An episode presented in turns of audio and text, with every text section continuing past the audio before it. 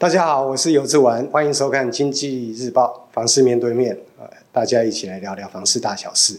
央行在二十二号宣布升息半码，那从第一季开始到现在，已经连续三季升息。那升息呢，对一般人来讲，他关心的就是利率、房贷负担，当然最重要的还是房地产的市场未来的走势。那过去一段时间呢，哦，从央行第一季开始升息开始啊，哦，这一段时间来，房地产市场是有点走下坡了。那央行这次升息以后呢，市场会更严峻的修正，还是说这一次就是利空出尽，开始回温？我们今天请到瑞普来访市场研究部总监黄书卫来为我们解析，看看呃房地产的发展会是怎么样？哎，书卫兄，智文哥好，各位观众朋友大家好，是。呃，找书卫兄来谈这个话题啊，是最恰当的。你知道为什么吗？为什么？呃，因为你待过银行，是曾经在房仲，是也在商仲，是现在是跨国的商仲啊，三期，你很了解市场的情况啊。哦，那我们现在就来谈谈说，央行啊，在第三季的时候，它宣布升息半码，它已经连续呃从第一季开始嘛，到现在已经连续三季宣布升息了。那央行是怎么样的考量？它要连续三季升息？基本上，我们看这个，呃，我们看到是二十二号哦，央行理监事会议宣布要升息，但是实际上在当天的凌晨，美国的 FED 它也开了这个所谓的它的这个利率决策会议。那同一天哦，这个全世界总共听说有十三个国家 就是超级央行周啦，嗯、哦，那大家几乎都是唯一的这个共同的话题，就是要打击通膨，要用升息的这个方式。那我们看到美国基本上，台湾是每一季度。开一次这个理监事会议，但是美国不是哦，它是一年要开八次。嗯哼，哦，所以有台湾哦说昨天升息了一码，但是实呃半码，好不好意思，升息了半码，但实际上美国哦在前面的几个这个升息的这个我们说的利率决策决策会议，它其实都有动作，所以台湾基本上第一个就是决策的时间比较慢，也比较晚哦，所以它的这个所谓的。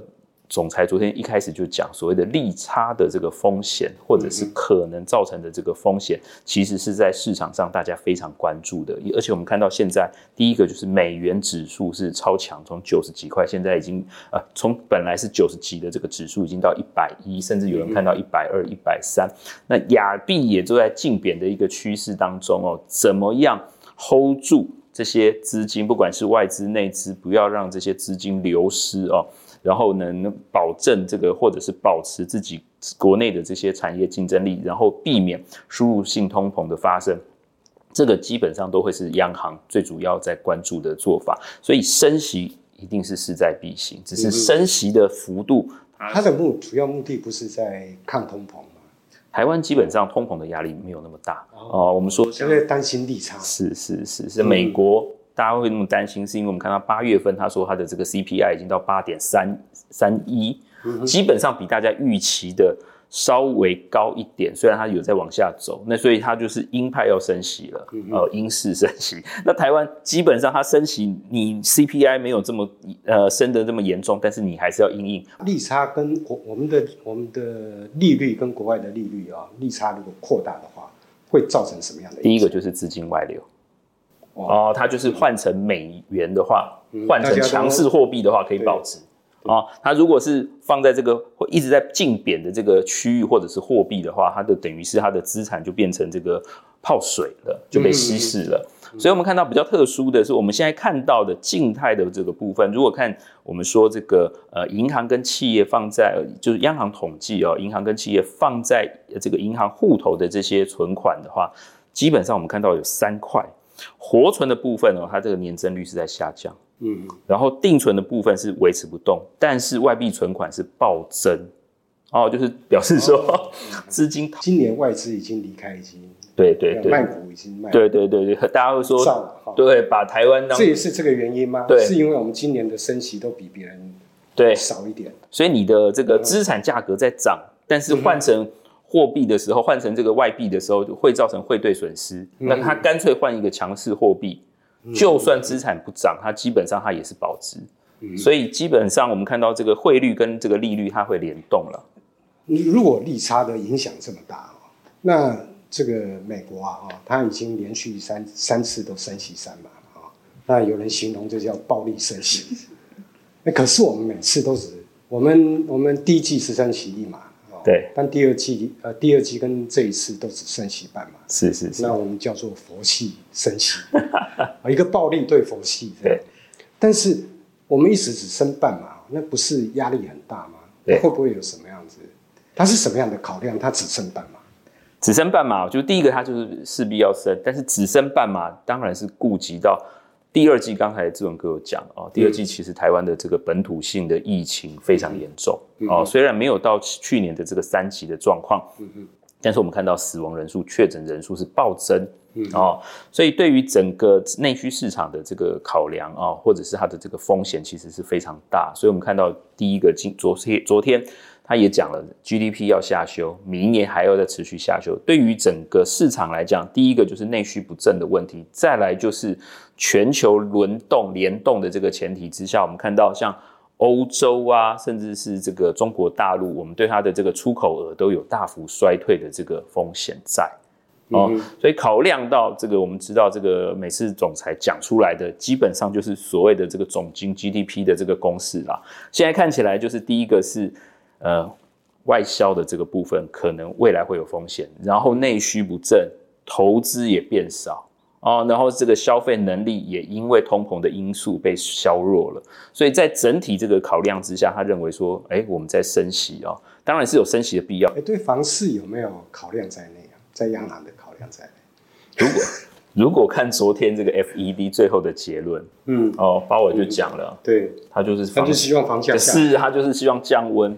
对，他就认为说这个是必要之痛，升三码是为了要让房市降。哎，对，有人说我们升半码是不希望，只要保障 保障整个内需市场的稳定，保障一些这个就业机会的这个稳定。对，哦，对。那一般认为啊，升半码啊，就增加的利息其实不多嘛，一个月一个月如果一千万贷款的话，这个大概几百块嘛，呃，五六百块，五六百块，一年就七千块嘛。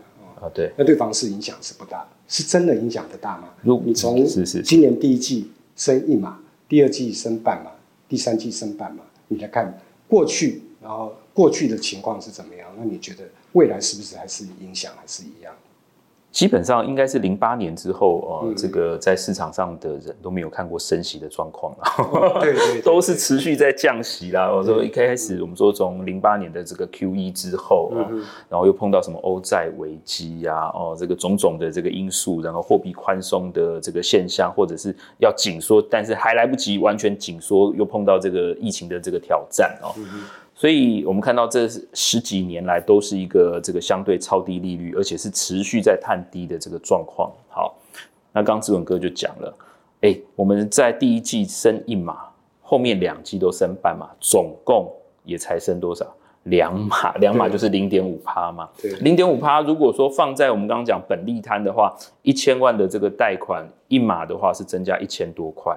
嗯啊，如果说是现在两码的这个水准的话，基本上就是两千块。嗯嗯。哦，那对比那个房价，其实是大家都觉得没有什么痛感哦。然后很多甚至业者是说啊，这个基本上三趴以下都是安全。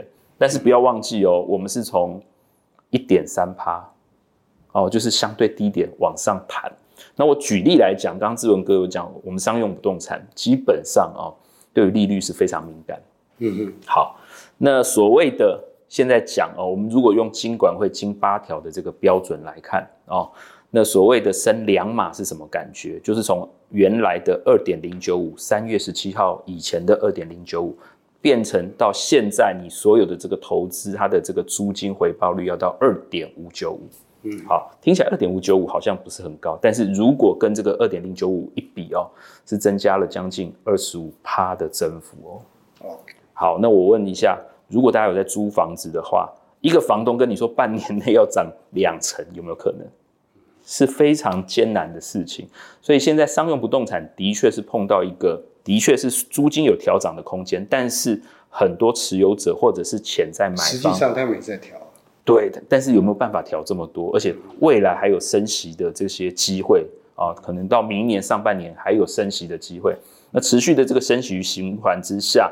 这个利息会不会把他的这个租金收益吃掉，或者是没办法达到主管机关的要求？这个其实是非常关键。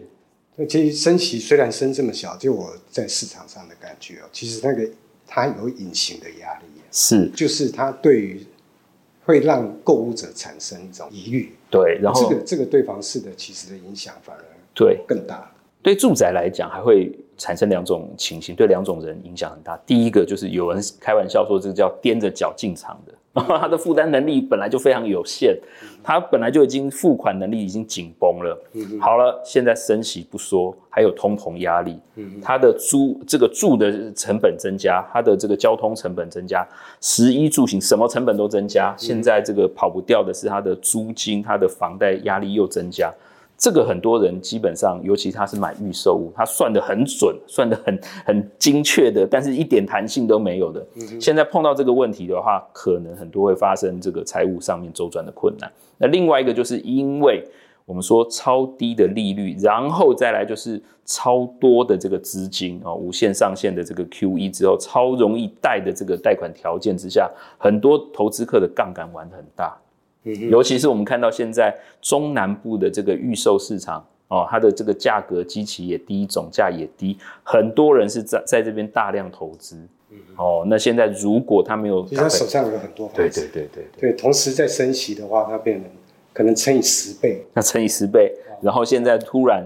诶，市场去化量可能会被紧缩。嗯，他可能卖房子可以来填这个。一方如果卖不掉的话，对，一方面告诉你说这个平均地权条例要修正，预售屋禁转。然后另外一方面，央行基本上它虽然现在看起来都非常鸽派的升息，但是不要忘记它那个信用管制还在哦。嗯嗯。多屋主他只能贷四成。嗯嗯。哦，那就对于这些准备要进场或者是准备要出场的这些预售屋的这些投资客来讲，压力或者是风险会很大。嗯，哎，半马就这样了哈。哎，半马对。哎，我我在想哦，一直在想哦，像我们这样佛系佛系升息啊，半马半马啊，然后利差一直在拉大，对不对？对。那联总会的态度，它是看来是要硬到底了。哦，对。是现在的态度是这样。对。他可能还继续升息。是。第四期的继续升息。看起来是。会继续升，会继续升息，而且是还是很强烈的。对，如果我们看那个大幅度的升息，点阵图的那个趋势，到明年还是持续升。嗯哦，可能要到二四年才有可能降息。你刚刚提到，我们刚刚说所谓的利差，我们在已经过去已经人家升十二码，我们只升两码嘛。那也不是只有美国在升，好像世界各国都在升。对。那我们的资金在外流嘛？对，是。那到了第四季，如果美国还是继续这样。费的还是继续在那种大幅度的在升息，我们会不会面临要这种呃跟上的，或是大幅度的跟上的这种局面？以目前来看，我觉得是还好哎。哦，嗯、我们看到昨天央行这个这个总裁再三保证哦，说这个汇差或者是利差的问题其实不是问题啦。哦，没有大家想象这么严重。所以所以不用担心说对，对，对，可能会升，但是不用担心大幅度的升息。对对对对。对因为台湾基本上这个不管是主管机关啦，或者是风险管控的这个程度，其实是比较高。因为刚刚志文哥讲说啊，美国还在升息，对。对。如果照我们的统计来看哦，美国呃去年哦整年的这个房价至少涨两成嗯嗯。哦，所以它当然是有大量升息的这个空间来压抑房价的这个需求。美国的租金涨得更恐更恐怖。对。所以恐怕也是因为租金那么高。很多人租不起，流落街头，也是他必须要升息，呃，大幅升息的一个原因。呃，对，因为我说这个疫情的这个管控调整哦，对于整个市场来讲，其实有非常大的影响哦。因为基本上，即便是台湾去年三级的时候哦，真的什么远距工作啊，或者是这个呃在家工作，或者是公司。停业的这个状况其实是非常少哦，但是美国不是啊。我们看到它从二零二零年，其实 work from home 这个就是一个大量的这个趋势啦哦，甚至我们看到很多戏骨的这些工作人员或高科技的人员，叫他这个今年年初回公司，他不要；三月叫他回公司不要，四月还在跟你在那边牵扯哦。所以基本上我们看到第一个就是。它因为疫情的关系，需求大量减少，然后租金下滑。但是因为资产价格拉高，然后租金膨胀之后哦，它会造成很多这种控制，或者是大家会检讨需求，可能实质需求已经不存在的这样子的问题。所以的确是在风险上面，在美国哦是非常大，尤其是一些大都会的这些城市的这些高级办公室，现在的确碰到这样子的压力。那当然，居住品质或者是居住成本，它一定是随着价格、资产价格的膨胀而膨胀嘛。哦，不可能说房东。买的这个房子一年涨两成三成，但是它租金不涨，它这个对它投报率一定不划算嘛，啊、哦，所以它一定是跟着涨，所以的确会造成很多弱势或者是很多这个企业开始思考说，例如说弱势族群，刚刚志文哥讲了，他可能就真的是沦沦落街头了哦，或者是他真的要搬到比较便宜的地方，那很多企业像这个我们说这个特斯拉。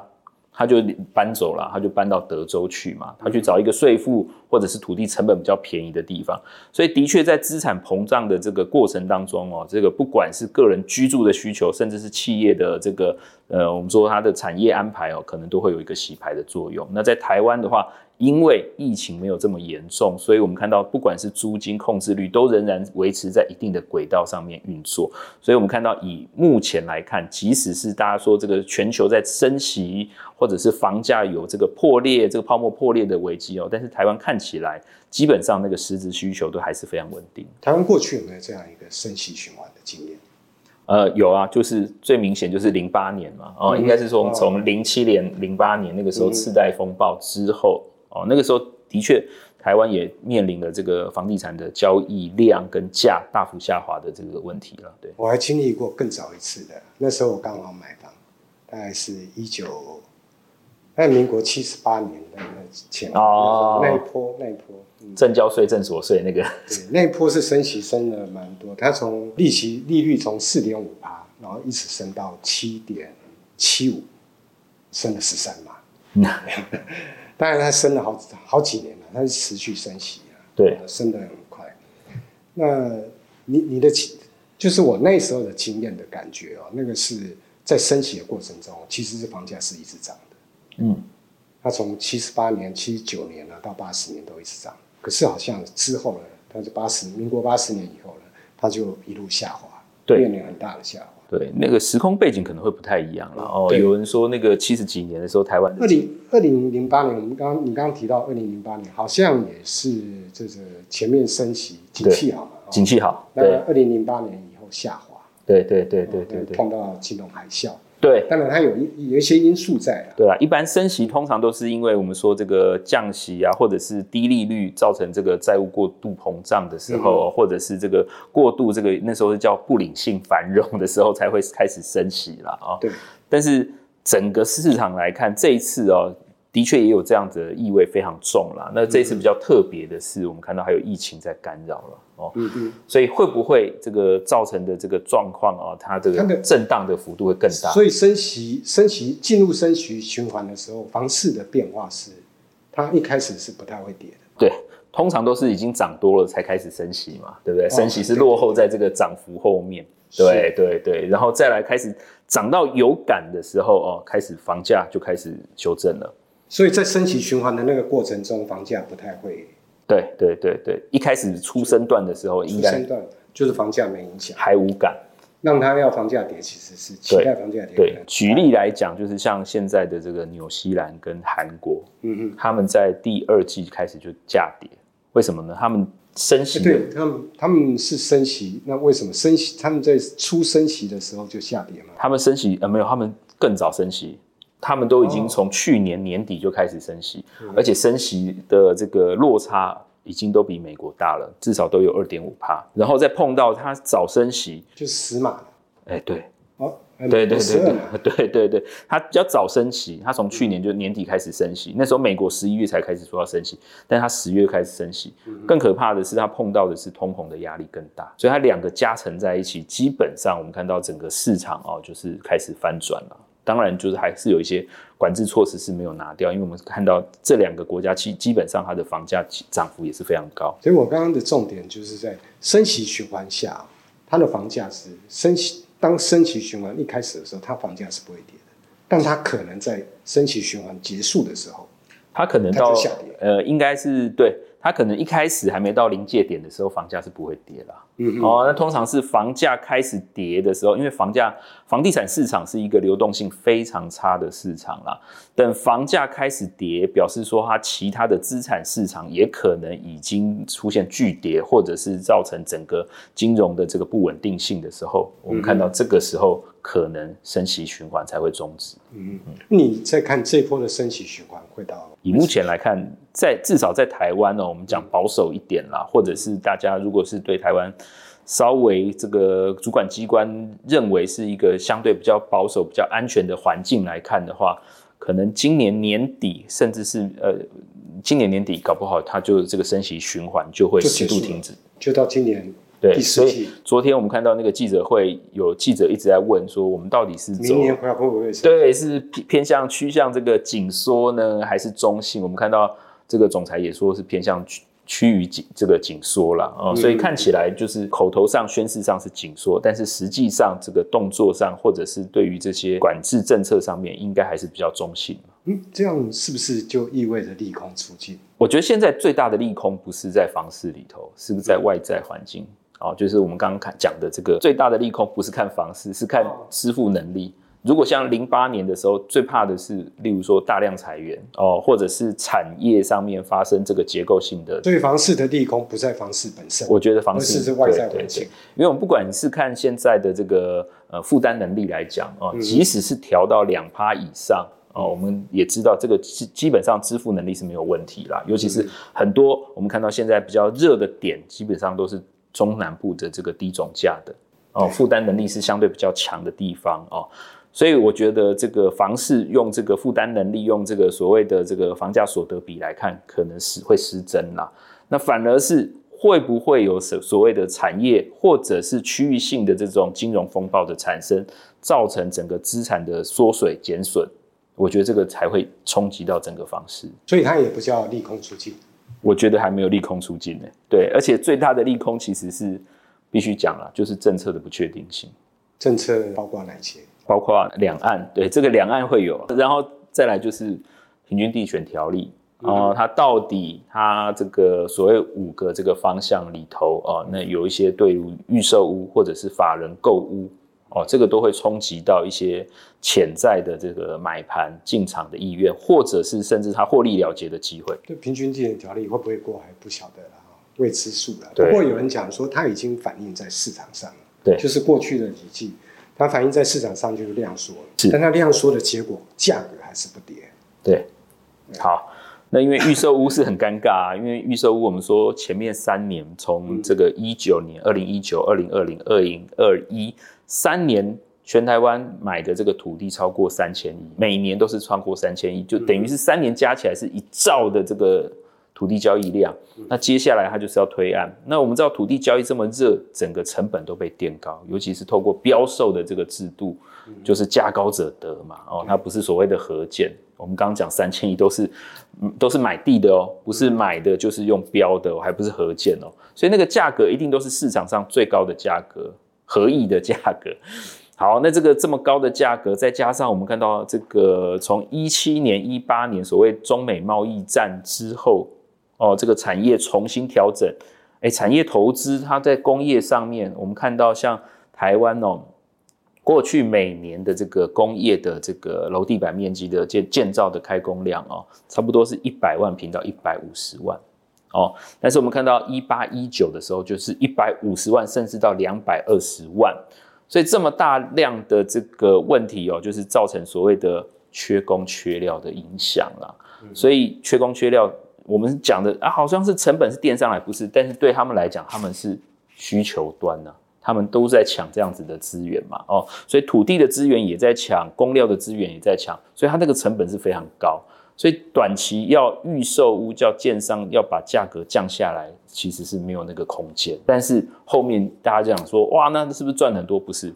那如果市场刚志文哥讲，从去年十二月平均地权条例讲了以后，预售屋开始销量开始大幅下滑，会造成我们刚刚讲建商经营的风险。就他钱进不来，然后成本又跟人家定这么高，如果央行资金还给他管控的话，他的确是在三方面都会有一个这个前置或压力哦。那如果这三方面哪一个地方再给他施压的话，的确，这让我忽然想到，是。央行这次升半嘛，对，另外有升准，对对对，升存款准备率啊，升一嘛，他上次上一季也升一码，对，那这次也升一嘛，那这个对建商的那个贷款啊，会不会有影响？每次哦，那个央行的这个，我们看李监事会议之后的记者会，都有记者问说啊，升准哦会有什么影响？那我们看到总裁总是讲得非常轻松了，他就说这个等于是回收一千亿到一千两百亿的资金。好，那一千亿到一千两百亿的资金，大家怎么想象？就是每个月哦，在房贷上面增加的那个余额的量，差不多是六百亿。嗯哼，那一千两百亿等于是回收两个月到三个月的这个量哦。哦，所以很多人会说，哎，这个利率好像很低，我去银行贷贷看。现在其实很多，所以半码不是重点，这个一码才是重点。对，资金收水。嗯嗯嗯。哦，所以很多现在买房的人啊、哦，第一个去银行问半天，问好几间银行，都告都告诉你没有额度。为什么没有额度？基本上这个就是银行法七十二条之二，它已经很快的，因为我们说风险权权数也调，然后又升准。然后再加上这个大家严管这些呃，这个我们说借款名目的这个这个挪用哦，所以让整个银行可能可放贷的余额是变很少，这也让整个交易量其实大幅下滑。那银行紧缩资金呢、哦？它是会对建商紧缩一点，还是对我们一般的房贷户会紧缩？以目前来看是全面紧缩，全面紧缩，全面紧缩。嗯、因为第一个我们看，如果是这个我们说这个国情统计。通报里头的这个资金放贷量的话哦，不管是放贷到不动产的比例，跟去年下半年比起来都有大幅的减少。嗯，然后在年增率，就不动产业者取得的这个贷款的年增率，也有向后面收敛的这个状况。之前的这个年增率可以到十五趴，现在可能就十一到十。所以这个如果成数房贷成数再紧缩的话，这影响会很大，会会很多。第一个就是建商取得这个资金困难。对。哦，那如果可以取得的话，哇，这个资金变成稀有财了，它的成本就很高，就它有以量制价这个方式就会出现。嗯嗯，对，我是说一般的，那除了建商啊，一般的消费者也一样，也一样，因为在资金无限宽松的时候，哎，消费者基本上它是买方市场，嗯嗯，但是现在开始 QT 的时候，基本上我们看到就是一个卖方市场的这个状况出现，嗯嗯，哦，那买方只好多付一点这个利息。不然，他基本上是在市场上找不到可以贷到的这个成数，或者是可以愿意贷的银行。嗯嗯。现在整个市场其实已经在紧缩了。是。看土地的交易啊，哦，房房屋的交易量啊，哦，呃，只有一样不动了，哦，就是房价。啊。就是房价不降，因为你讲的啊，因为成本的堆积嘛，对对对。哦，呃，你你大概你对第四季还有明年啊，哦，你认为？它的走势会怎么样？量啊，价格的走势会好。从第一季大家就预测说，哇，今年这个三二九档期可能就没了哦。嗯、然后这个到年终的时候，五二零档期没了。那这基本上我们看到很快年终的时候，大家发现说，哇，整个市场全球的这个不管是资产市场或者是不动产市场，基本上好像已经没那么热了哦。嗯、所以我们看到九二八档期也结束了啦，哦，提前结束。然后更可怕的是，哎，我们刚刚讲这个过去三年。上造的这个土地交易量，它就会堆升了这个，或者是推升。现在又不能养地嘛，十八个月限期开工嘛，所以我们说这个还有八千亿的这个推案量哦。嗯嗯，所以现在第四季整个市场来看，仍然是非常看淡的哦。第一个就是我们看到整个这个原来应该卖掉的量是没有卖掉，所以它这个库存是增加，嗯、新案又不得不得不推。然后有十八个月的这个限制，而且它还有这个资金回要要要收回的这个限制哦。是。所以不管是建商啊，或者是这些这个拥有土地的这些开发商啊，基本上压力都会非常大。所以我们认为说，在第四季目前的这个状况，我们刚刚讲还有一个最大的隐忧，就是平均地权条例它到底会不会过？嗯嗯。那对于自住客来讲，当然没有差嘛，我们有要换约，但是大家会有一个期待，如果说这个平均地权条例真的过了。哇，那可能就会有抛售潮，嗯，可能这些投资客就有抛售潮，那我可不可以到时候捡便宜？所以不管是预售潜在的这些投资客不敢进场，另外一方面就是自助买方他也不愿意进场，哦，所以九二八档情应该是非常淡。那至少在选举之前哦，这个状况应该都不会解除。嗯嗯，对，所以我认为说今年的整个交易量成屋的部分哦，去年有三十四万五啦，那今年可能会少一成五左右，哦，会降到三十万上下。那大家讲说啊，不是应该降个两成？没有，就是买卖移转栋数里头还有那个新屋交屋的 第一次登记，是两年前、三年前的推案，哦，那个量很大哦，那个量应该是从零九年以来的新高哦，嗯嗯，哦，所以有一些这个虚增的这个数字掩盖了中古屋二手市场的这个目前疲软的这个状况了，嗯嗯，哦，所以如果分开来讲的话，中古屋应该是有衰退两成左右的这个空间呐，哦，量的部分，好，那再再讲价格，我们刚刚讲预售，基本上它就是。铁板一块很难降了哦，所以它那个量也基本上积不出来，而且还有政策在给它这个压力了哦。那所以我们认为它降价空间小。那中古屋呢？我们看到今年的表现仍然是非常的活跃哦，因为你预售屋买不到了嘛哦，或者是你不敢买了嘛，它价格定在那边。那中古屋它的取得成本很低，尤其是中南部，所以它的那个价格弹性很高，一直在追。好了，现在碰到一个尴尬的状况了啊！如果说整个市场的这个买盘或者是升息压力真的很大的话，其实这些我们说中古的部分哦，它其实降价是会有量的，所以我们认为说中古屋在今年第四季，甚至在明年的这个全球经济状况相对比较不稳、不确定性比较高，所以它会降价吗？我觉得会有可能，有可能降价，所以第四季是有对。因为我们看到这两年中南部的中古屋实在涨太多了，嗯，但是它取得成本真的很低，嗯，对，所以我认为说还是会有一些他少赚少赔他就出场的，哦，所以第四季其实可以多看房子，可以。有捡便宜的机会，应该会有机会。央行今今年第一季升息一码，对，第二季升息半码，第三季又是半码，是，呃，总共才升息两码，对。那一般认为这个升息幅度啊，其实是不大，对，对房市的影响不大。那真的是这样吗？从生产面来看，其实影响非常大。嗯，哦，生产面就是从这个建商啊，或者是中介业、嗯、哦，这个其实是冲击是最直接的。我们看数据就知道。嗯，我们现在看到有五项这个衰退的指标，第一个就是土地融资哦，从我们看到管制前的年增率将近两成，是八趴，是九趴。降到目前为止只剩下十二趴，哦，大幅的衰退。那第二个呢，就是建融，就是建筑融资，他借了钱准备要盖房子的，这个也从十七趴降到十二趴，这是很明显的衰退。第三个呢，就是整体的不动产的销售额哦，从去年上半年到今年的相比哦，只增加了二点八九趴。